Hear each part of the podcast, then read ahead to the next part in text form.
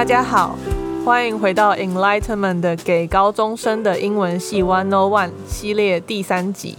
这是我和 Mina 为目前正在准备申请入学的高中生们所筹划的一系列小单元的第三集，一共分成三集，分别介绍英文系的三大重要学科：文学、语言学以及英文能力的训练。分享内容主要会是简单的课程介绍，以及我们自身的修课心得，让高中生们抢先了解在大学会学到什么、碰到什么，希望对正在准备面试的你有帮助。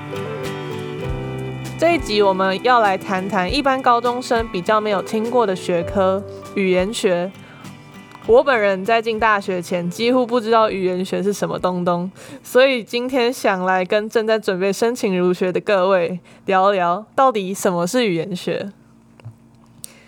简单来说，语言学就是语言的科学，会针对语言的形式、含义以及使用情境进行语言使用上的分析。这个学科试图以科学的角度解释人类看似理所当然的语言行为。去发掘语言背后的机制，探讨人类语言从何而来，人类如何习得并产出语语言等等的问题。不过，以上的解释对高中生来说可能还有些空泛或抽象。那我们来举一个日常生活中随处可见的例子，让大家体会一下语言学大概是什么样的一个概念啊。那我就负责给大家一个情境好了。当有人问你“你有没有笔”的时候，你会做什么？如果我身上真的有带笔的话，我就会直接把笔给他；如果我没有笔的话，我可能就会跟他说我没笔。这样对，有笔的话呢，通常就会直接拿笔给那个人，而不是回答有或者是没有。还有我们如何学会讲中文、讲英文，甚至其他语言，如何发音等等，这些都是语言学在生活中的实例，也正是语言的特别之处。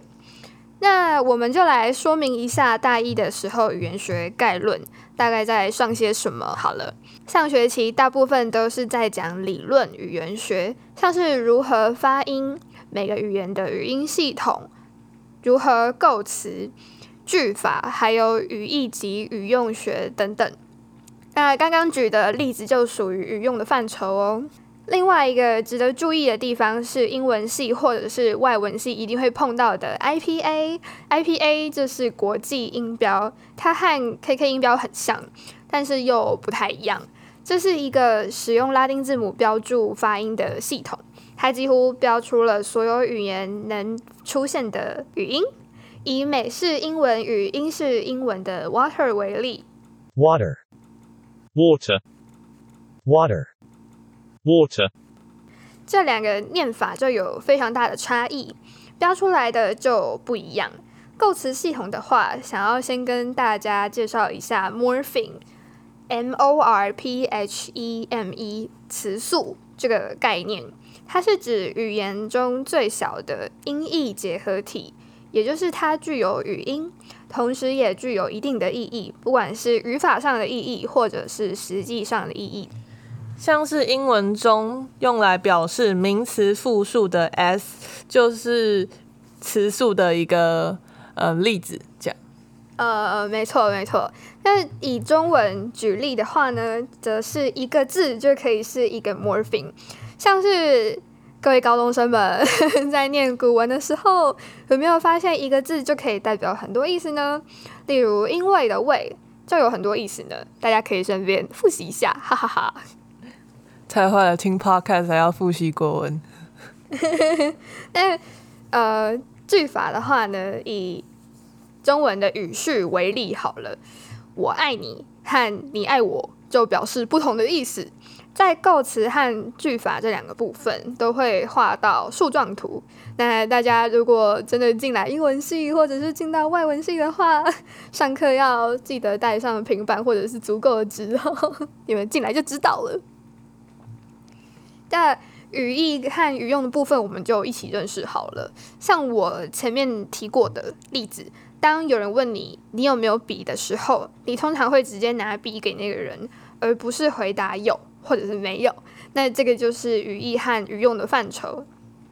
那英文系下学期上的呢，则是比较偏向应用语言学，研究语言在各个领域中实际应用的语言学分支。那其中我比较有印象的就是社会语言学，像是台湾人到底能不能使用大陆用语？那这个就嗯涉及到非常多层面了。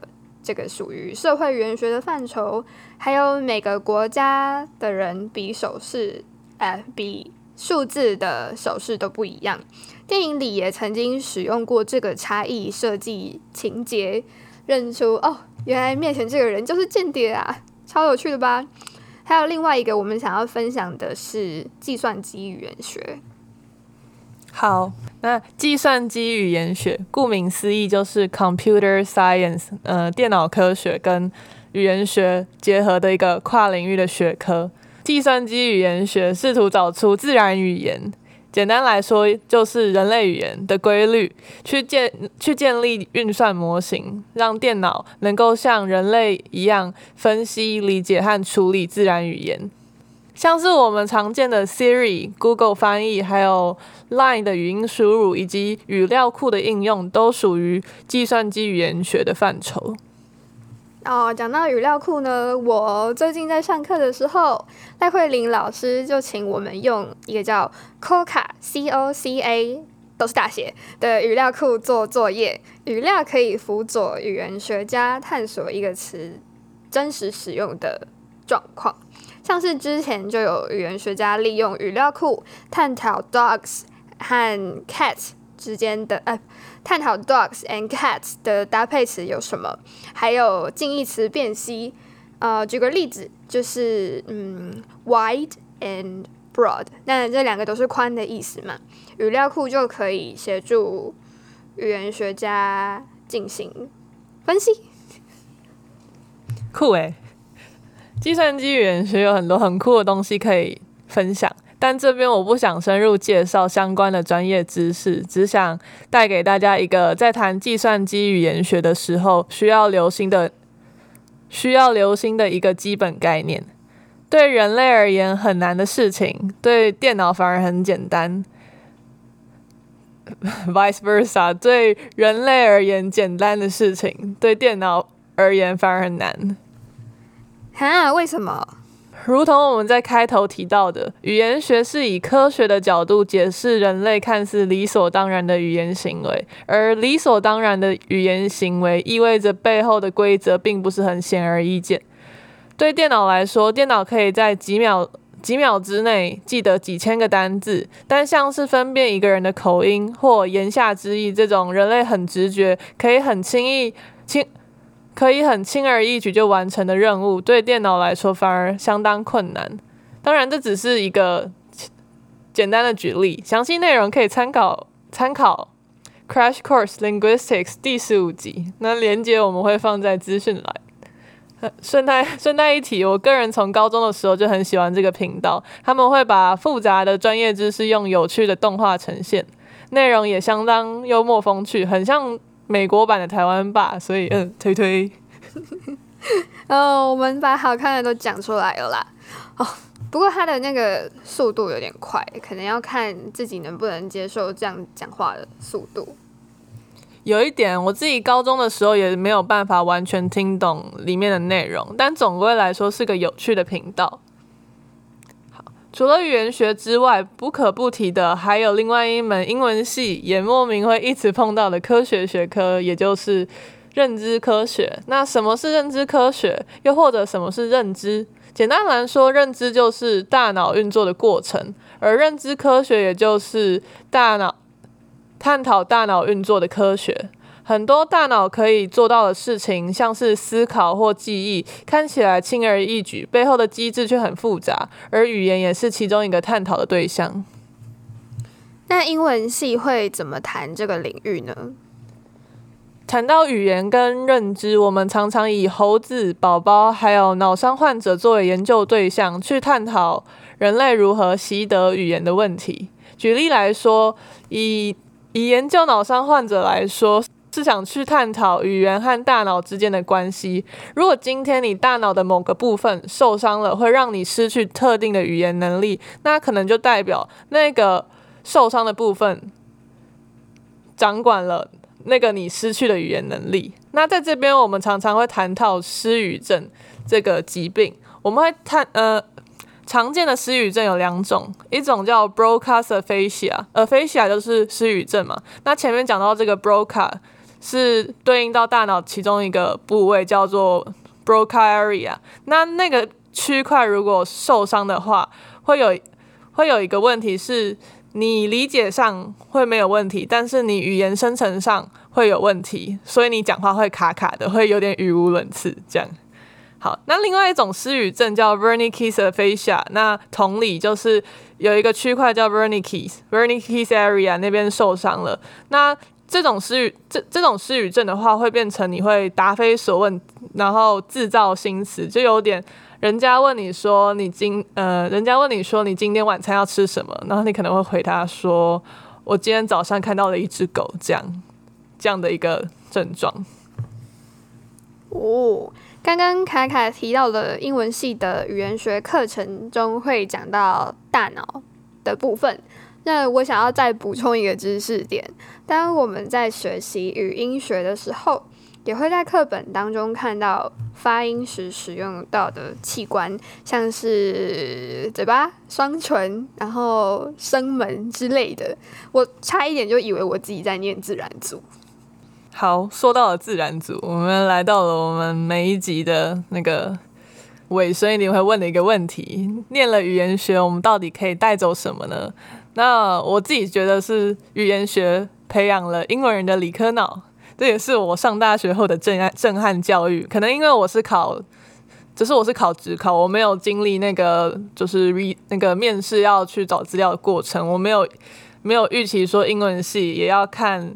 这么多科普文章或 paper 之类的，虽然一开始要花一点时间去适应，但是在接触像是语言学或认知科学之后，会让你有更多的勇气去探索自然科学，像是像是心呃像是心理学也是，虽然一开始要花时间去适应，但是你会更有勇气去探索其他自然科学的学科，像是心理学之类的。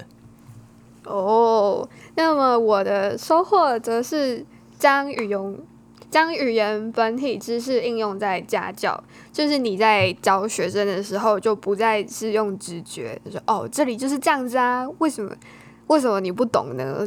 然后呃，因为语言学的知识，我也也增强了我的观察力。好，那今天语言学的分享就到这里。那讲完语言学，也代表我们的小单元也在这边来到了尾声。呜呜，希望听到这里有让各位更了解英文系的日常在干嘛。如果有任何问题或是要指教的地方，欢迎在平台下方留言或私讯我们的 IG 粉砖。我们的粉砖 ID 是 Enlightenment，然后后面加 NCCU 这样。如果有想听。如果有想听的和正大英文有关的主题，也欢迎告诉我们。那我们下次空中见喽，拜拜。